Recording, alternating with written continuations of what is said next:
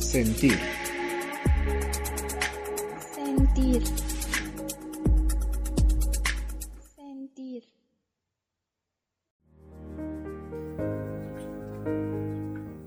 Hola, buenas tardes. Bueno, estamos aquí en otro episodio más de esta temporada, nuestra tercera temporada, que es salud física, mental y emocional. Y nuevamente nos encontramos con la maestra Carol. Maestra, qué gusto tenerla otra vez con nosotros. nos encantan tanto sus temas que la invitamos a cada rato. gracias, Sara. Sabes que para mí también es un gustazo enorme estar aquí y compartir, pues ahora sí que un poquito de lo que, de lo que hemos aprendido. Qué maravilla, licenciada. Nos alegra mucho. Y pues bueno, ya está de más presentar a la licenciada, pero aún así, la licenciada es psicóloga, pedagoga, artista, bueno, de todo, ¿no? Un poco. este, especialista en terapias integrativas, bueno, terapias alternativas, ¿no? Como acupuntura, ventosas, muchas cosas hace la maestra. Y pues bueno, hoy nos viene a hablar de un tema que es qué relación hay entre mi historia familiar y el dinero. Es un tema muy interesante, un poco curioso, no le entiendo mucho. ok, ¿me lo puede explicar, licenciada, por favor? Claro que sí. Bueno, mira, este tema, pues yo creo que es particularmente interesante, pero también complejo. Porque, em, pues nosotros de pronto cuando somos adultos ignoramos total y absolutamente que nuestro resultado que tenemos a nivel, digamos, e-, económico, a nivel de abundancia, tiene una relación directa con todo lo que aprendimos en nuestra, digamos, en nuestra historia de vida, con nuestra familia principalmente. Entonces, pues bueno, ahora sí que por eso es este, este tema. ¿Cómo podemos nosotros entender nuestros problemas eh, económicos, nuestros problemas con el dinero a partir de nuestra historia familiar? Ok. Eh, ¿Por qué es tan importante, bueno, este tema? No sé por qué nuestra audiencia debería saber esto. Mira, yo pienso que, bueno, a mí me resulta sumamente fascinante. Yo te voy a decir, te voy a hablar un poquito a lo mejor de mi, de mi experiencia. Eh, bueno, hace tiempo yo, bueno, me, me, digamos que me caracterizaba por ser una clásica este, compradora compulsiva. Eh, llegué a tener deudas en las tarjetas de crédito, ya sabes, ¿no? Sí, esas como, todos. claro, como la mayoría. Pero eh, digamos que a lo largo de mi proceso de aprendizaje, de crecimiento, de desarrollo personal, he aprendido diferentes aspectos en cuestión de, de, por qué no hay abundancia. Yo, yo conozco a mucha gente que trabaja, que trabaja mucho. De hecho, es muy común esta frase de trabajar como negro para vivir como blanco. sí. Eh, y curiosa, ¿no? Todo el mundo, yo, yo conozco mucha gente que trabaja, yo creo que la mayor parte de las personas trabajan y trabajan mucho, a veces, a veces tienen trabajos extenuantes, trabajan, este, no sé, horas extras, trabajan fines de semana, trabajan, trabajan mucho. Y es curioso que justamente esas personas que trabajan mucho no tienen muchas veces dinero. Es más, hay otras personas que trabajan también, en general, pueden llegar a generar incluso este, eh, sumas de dinero altas, pero no, lo, no les dura el dinero para nada. No lo conservan. Como dicen que la gente tiene manos de lumbre, ¿no? Ándale, algo así. La gente de pronto siente uno como que el dinero, cuando tienes dinero, como que te quema, como que rápido tienes que deshacerte de él, ¿no? O sea, comprar, eh, gastar, eh, no sé, invitarle algo a toda la familia, no sé, cosas así, ¿sí me explico? Y bueno, eso tiene mucho que ver con todo lo que nosotros aprendimos, con nuestra historia de vida, nuestra historia familiar, con lo que escuchamos en casa, lo que escuchamos de nuestros padres eh, tenemos una eh, ignorancia muy grande respecto a cómo administrar el dinero. Y vamos a decir que por un lado tenemos el problema de no saber cómo administrar el dinero y por otro lado tenemos el problema de mis ideas inconscientes en relación al dinero. Ideas que determinan mi situación económica. Por ejemplo. ah, las ideas que escuchamos, cosas que escuchamos de los papás cuando éramos chiquitos, ¿no? Cosas como Más vale estar, no sé, sanos, aunque pobrecitos, ¿no? O sea, ¿por qué? Porque es mejor estar sanos, pero pues, aunque no tengamos dinero, ¿no? O sea, una idea, bueno, yo he escuchado mucho es eh, que uno debe ser humilde, ¿no? Y como uno debe ser humilde, el humilde no se considera que es alguien que no tiene dinero. Exactamente, solemos eh, asociar la palabra humildad a pobreza. Y no necesariamente es lo mismo, ¿no? Es una persona humilde, es una persona sencilla, pero incluso una persona, vamos, con riqueza económica puede ser humilde, o sea, en su actuar. Entonces, a eso es a lo que me refiero, a, a los mm, errores que tenemos en nuestra interpretación, ¿no? Otra interpretación bien común es la de que la gente que tiene dinero es mala, o es odiosa, o es grosera. Codiciosa. Codiciosa, eh, o es prepotente. Entonces, fíjate, ¿eh? esta asociación es muy, muy, mm, eh, no sé, muy, muy característica. La gente dice, por un lado, ah, es que, es que los que tienen dinero son odiosos, ¿no? Pero entonces, como yo no quiero ser odiosa, ¿verdad? O sea, esa es la asociación que hace mi inconsciente. Entonces, como yo no quiero ser odiosa, pues por consiguiente, entonces el resultado es, no tengo dinero tampoco. Son ese tipo de ideas inconscientes que tenemos. Haz de cuenta que todo eso que escuchamos se graba en nuestra mente. Y lo, nosotros lo actuamos constantemente en nuestra vida cotidiana. ¿Cómo ves, Sara? No, lo estoy, me cuesta trabajo procesarlo. ya veo, ya veo. Ajá, nada más pienso en mis, mis deudas, en mi tarjeta límite y digo, ¿cómo puede ser esto posible? Pues todo eso tiene que ver con aspectos inconscientes. Y yo creo que eso es lo interesante. Pues todo el mundo quiere tener dinero. Todo el mundo quiere tener dinero, todo el mundo quiere tener abundancia. Pero la pregunta es, ¿por qué no la tienen? Yo te voy a decir algo, yo he- me he dado cuenta que hay personas que pueden ganar muy poquito, ¿no? Que a lo mejor, no sé, hay familias que llegan a sobrevivir con un sueldo de, a lo mejor, no sé, este, cuatro mil pesos mensuales, pero hay personas que ganan 40 mil y no les alcanza. Y bueno, eso es un factor, por un lado es el factor administración, pero por otro lado es las ideas que están detrás, ¿no? Otro, otra cuestión aquí relacionada con el dinero es el autocastigo. Es súper interesante darte cuenta cómo es que la gente se castiga con el dinero.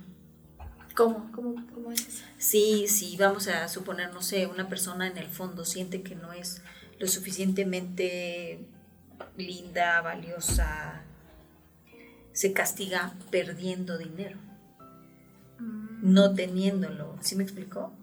O sea, con el dinero se castigan. No sé, puede ser, ay, perdí la quincena. O me asaltaron. ¿Cómo podría ser un castigo eh, que yo propicie que me asalten? ¿O cómo lo puedo yo propiciar? Ah, bueno, mira, eso es mm, complicado de explicar, pero a nivel inconsciente nos conectamos. nos conectamos en esa situación. Mira, es, es como una forma de sugestión, ¿sí? Em, cuando estás pensando, ay, este, ¿qué tal si me asaltan y ahora me va a pasar? Y cuando estás con mucho temor, es como que tú te conectas, exactamente. Te conectas con esas cosas, ¿sí?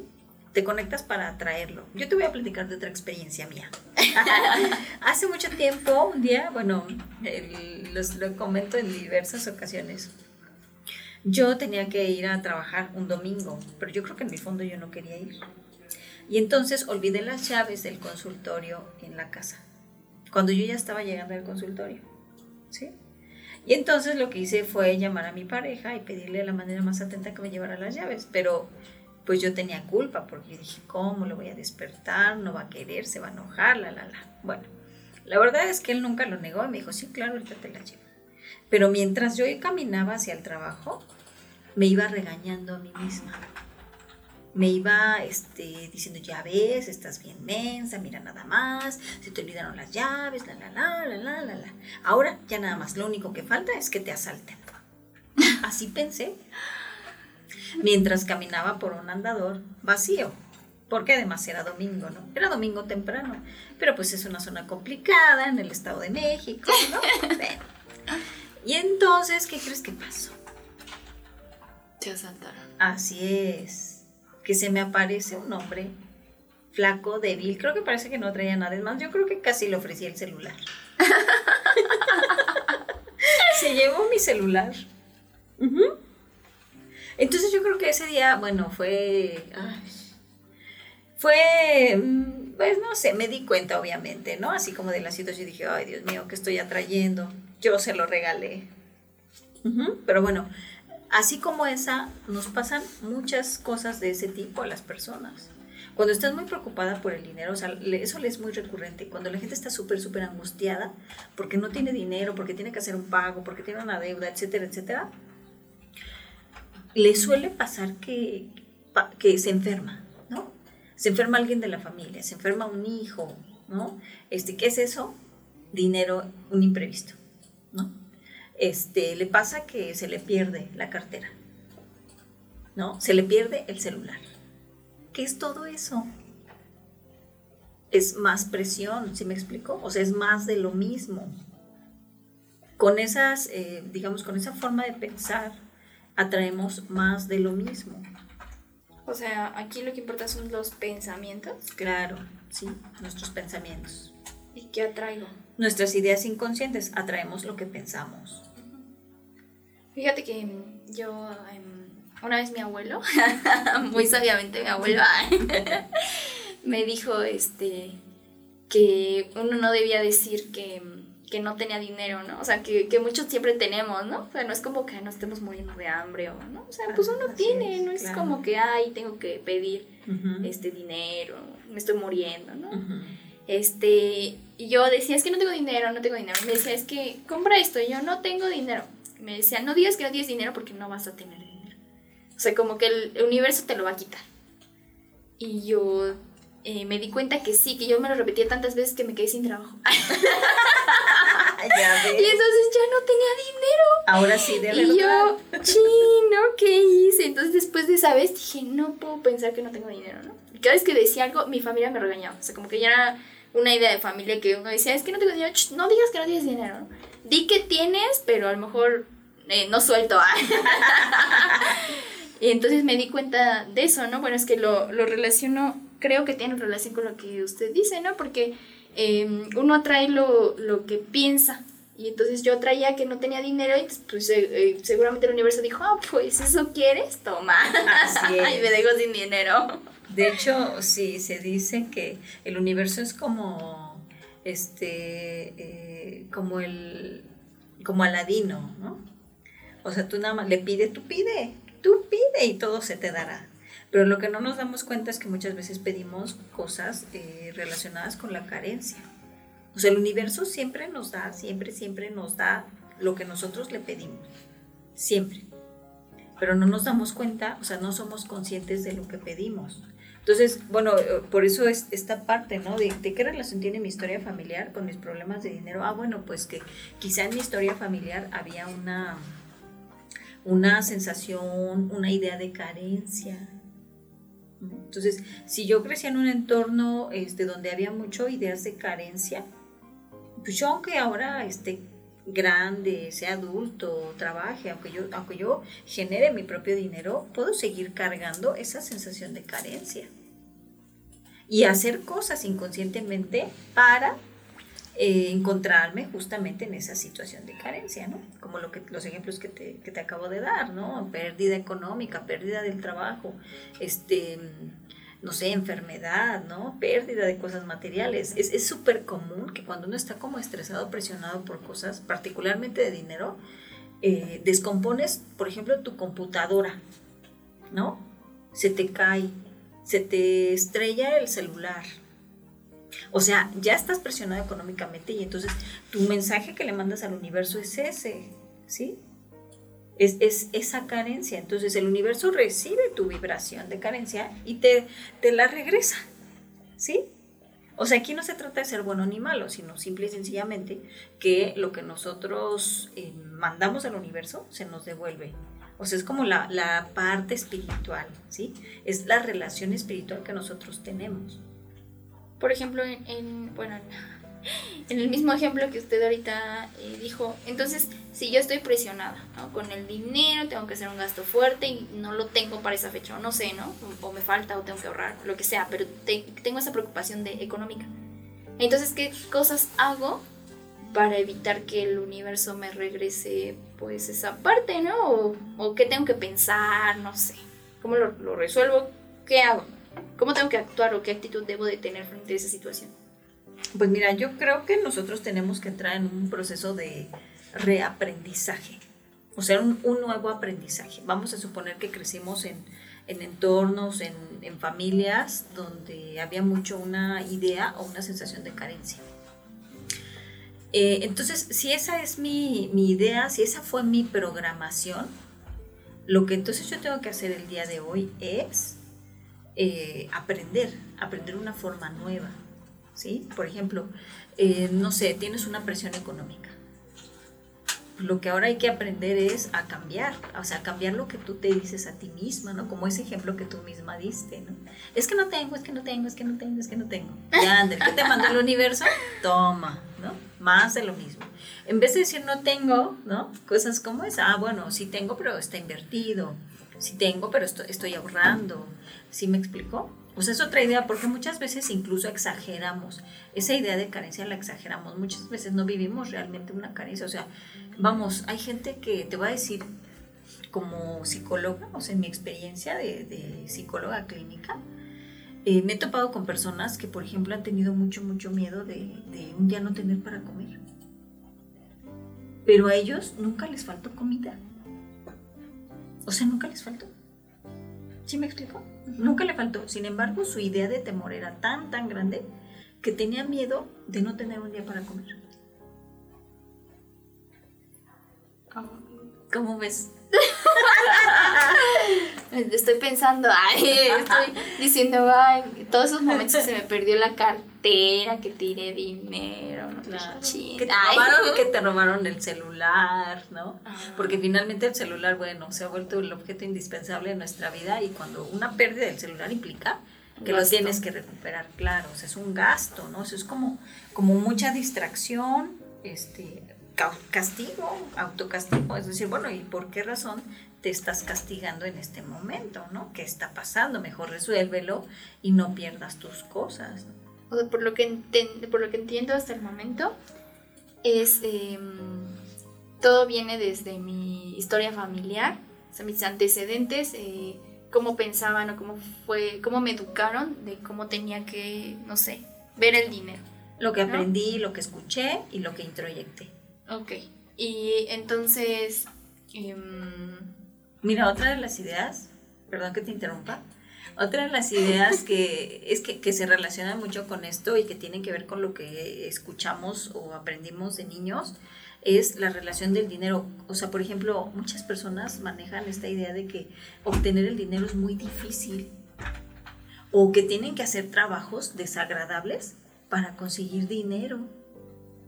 Entonces ya se asocia, ¿no? Se asocia ahora el dinero con el trabajo. Y hay un montón de gente, de pronto a lo mejor haciendo un trabajo que no le gusta, pero porque cree que así debe de conseguir. Es la única forma de conseguir dinero.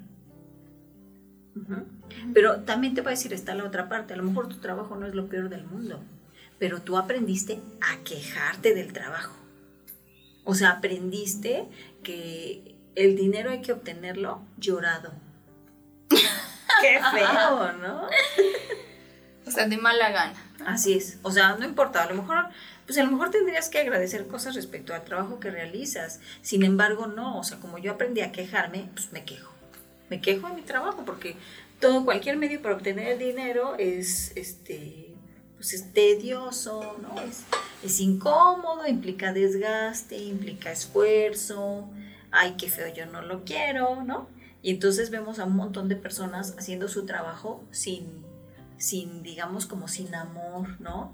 Es muy común verlo, híjole, y no quiero como balconear a nadie, ¿verdad? Pero en algún, algunos tipos de servicios, ¿no? Este, bueno, voy a hablar, por ejemplo, el, del metro en la Ciudad de México, ¿no? Todas las, las chicas, o bueno, varias chicas de, que, se, que venden los boletos, parece que están como enojadas, ¿no? Te los avientan. Es porque no hay una relación entre, o una gratitud incluso. Yo creo que todos tenemos que agradecer el día de hoy el trabajo que tenemos. Pero si yo estoy peleada con mi trabajo, voy a, hacer un, voy a dar un trabajo deficiente y por consiguiente la abundancia tampoco me va a llegar. ¿No? O sea, ¿cómo me va a llegar algo que estoy dando de malas, ¿no? De mala gana. No estoy dando. Otra, otro, otro principio del universo es el dar y recibir. esa es una ley. Y mucha gente, la gente siempre piensa en recibir, siempre piensa en lo que quiere, en lo que quiere obtener, en lo que quiere que le den. Pero no le dedica casi, híjole, ni un minuto a pensar en lo que hay que dar. ¿Cómo que se podría dar? Tu trabajo, tu disposición, tu entrega. O sea, no, no quiere decir que si yo recibo dinero tengo que dar dinero. O sea, es algo... No, tienes que dar un servicio por ese dinero que estás recibiendo, Ah, ¿no? por ejemplo, es tu trabajo. Ajá. O sea, tienes que crear algo. O sea, la gente que más tiene dinero es gente que crea muchas cosas. Crea grandes cosas. Da mucho. ¿Sí me explico? Da algo, da un servicio, da una idea, da un enfoque, da algo extraordinario. Da. O sea, no, no es tener la idea de, ah, el dinero me tiene que llover y yo sin moverme un dedo. Pues no, no, no exactamente. O sea, tampoco es como, no es como una idea de sacrificio.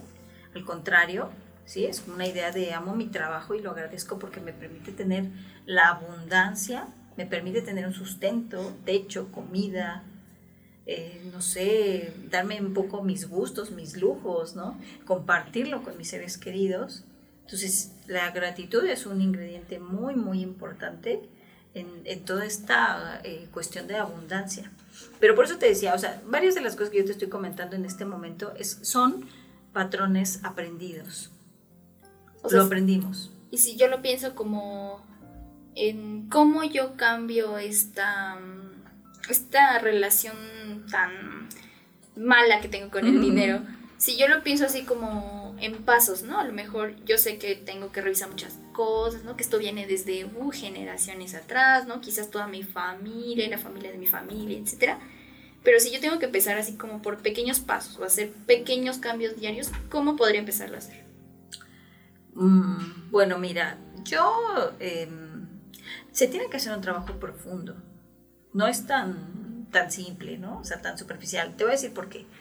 Porque se asocia a cuestiones eh, inconscientes, a patrones inconscientes de muchos años. Entonces, tenemos que realizar algunas dinámicas, actividades, donde podamos, primero que nada, resolver el conflicto, el conflicto con el dinero. ¿Sí me explico? Porque también el dinero, eh, fíjate, es bien curioso, pero el dinero, bueno, tiene, refleja muchas cosas. Por ejemplo, a- he conocido personas que en su, en su vida, eh, todo lo que está relacionado con el dinero, vamos a decir, como que lo tienen, pero lo sufren demasiado, ¿no? O sea, por ejemplo, no tienen accidentes, no pueden disfrutar de sus vacaciones, ¿no? ¿Sí me explico? Y eso muchas veces tiene una relación con tus ancestros. ¿Por qué? Porque a veces eh, dentro de la historia de la línea familiar fue dinero, la familia tuvo dinero, pero mal habido. O sea, por medios, ¿cómo te explico? Mm, dañinos. Mm, Ya, ¿como cuál? Robar, matar. No, ok. Eh, por ejemplo, no sé, este, no sé, algo asociado a drogas, ¿no? A tráfico de personas. O sea, que si yo no disfruto mi dinero, eh, muy probablemente es porque mi familia lo tenía de una manera ilícita. Digamos, no es, la, no es la única forma, o sea, tú puedes no disfrutar el dinero porque no, porque así lo aprendiste de tu, de tu familia, ¿no? En general, a veces aprendemos a no disfrutar nada, ¿sí? O sea, estás un día en una, no sé, tu cumpleaños y ay, algo en el fondo te hace sentir mal, ¿no? O estás en tus vacaciones y ay, te sientes mal. O ay, estás comprándote algo y te sientes mal. Pero eso es porque aprendemos, o sea, es un patrón aprendido, es como mi actitud ante la vida. Todo es aprendido. Eso es aprendido. Pero esto de lo que yo te hablo, de, de- de la historia familiar, del dinero, ah, bueno, eso es más profundo. Esos son patrones inconscientes y es cuando hablamos de un problema más, más fuerte. O sea que si yo lo dijera así, eh, mi primer paso es revisar mi historia. Hay que revisar la historia. Siempre hay que revisar la historia. ¿Puedo revisar yo sola mi historia o tengo- debo tener acompañamiento? Debes tener acompañamiento. ¿Por qué? Porque mm, nosotros solos, cuando no tenemos un, digamos, una, un entrenamiento o un trabajo eh, personal, podemos, vamos, eso puede significar, revisar nuestra historia solos, puede significar que no le des la interpretación adecuada y que lejos de, de ayudarte a resolver problemas, quizá los aumentes. ¿Por qué? Porque no sabemos qué hacer con eso que, que vivimos, ¿no? no sabemos cómo interpretarlo. Entonces necesitamos, recuerda algo, yo tengo una forma de pensar determinada, la que tuve a lo largo de toda mi vida. Tengo que aprender una nueva. No puedo aprender una nueva si lo hago yo sola, porque yo solo tengo una, la misma de siempre.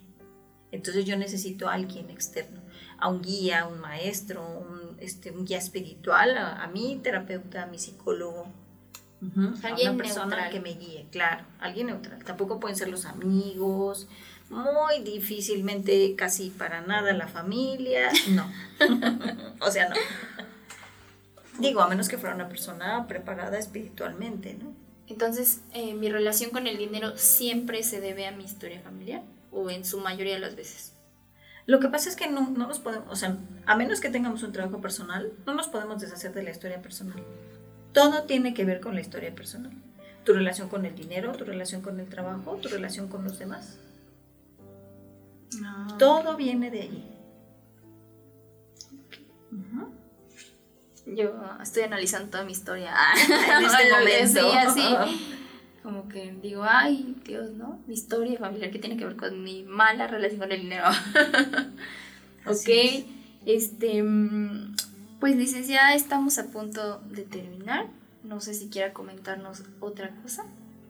Bueno, para cerrar, pues... Em, pues mira, eh, quiero invitarlos. Eh, vamos a, bueno, voy a, impartir una conferencia eh, en línea próximamente el día 9 de abril a las 11.30 de la mañana en nuestra página de Facebook por sentir. Este, y bueno, están invitados. esta conferencia, pues bueno, vamos a darle seguimiento y vamos a tratar de profundizar un poquito más en todo este embrollo que resulta de, de nuestra relación con el dinero, ¿no? O sea, tratar de entender qué pasa con mi relación con el dinero. O sea, el dinero es, no es otra cosa más que un objeto del universo, pero representa muchas cosas. Entonces, bueno, vamos ahí a revisarla y posteriormente voy a impartir un taller también en línea eh, para sanar nuestras heridas. De hecho, el taller se llama Dinero y Espiritualidad y en este taller vamos a realizar algunas actividades, algunos ejercicios con la finalidad de sanar, mejorar nuestra relación con el dinero y así poder lograr la abundancia que nosotros eh, queremos. Ok, eh, pues la licenciada va a impartir esta conferencia, este curso también para, para ambos. Pueden solicitar informes a nosotros. Bueno, ya saben, en la cajita de, descripción está el número de todas maneras. Saben que pueden comunicarse al 246-248-6999 este, para pedir más informes. Así es. Y bueno, ya nada más para finalizar y despedirme, pues hacerles la recomendación a todas las personas que nos escuchan que, eh, o sea, no se desesperen, todo tiene solución, es posible cambiarlo, es posible dejar de tener deudas un día, es posible conseguir todo lo que ustedes quieren y se proponen, o sea, es posible, es posible hacer todos esos cambios. Eh, solo necesitamos pues trabajo, necesitamos trabajo, necesitamos em, eh, trabajar con nuestra idea de, de, carencia, necesitamos tomar terapia tal vez, ¿no? Pero bueno, sobre todo pues yo les recomiendo que nos acompañen al taller y pues yo creo que les va a ayudar mucho, además les voy a dar muchos tips, eh, ejercicios, incluso asesoría respecto a la administración. Eh, y bueno, si ustedes lo practican, van a ver que van a, van a observar muchos eh, resultados reales y contundentes, y se los digo por experiencia propia. Yo era compradora compulsiva, tenía muchas deudas, Y efectivamente, pues también tenía una idea de carencia muy fuerte, ¿no? Una idea de, de, pobreza, ¿no? Entonces, pues bueno, muchas, muchas cosas eh, yo he podido modificar en, en mi vida y, y, pues bueno, ojalá que nos puedan acompañar tanto en la conferencia como en el taller. Muy bien, pues ya, ya saben, eh, informes para el taller, para la conferencia, por si quieren alguna terapia, ¿no? Con la licenciada, es ese número Este, la conferencia pues es gratuita, se pueden acceder, nada más necesitan su registro. Y bueno, el taller también pueden solicitar informes ah, pues al mismo número. Muchísimas gracias, licenciada. Ya saben, pues sí tenemos remedio a sí, se para los que estamos endeudados. Y pues muchísimas gracias. Gracias a ustedes. Ya saben que es un placer estar aquí. Ay, qué linda. Gracias. Bueno, hasta luego. Bye.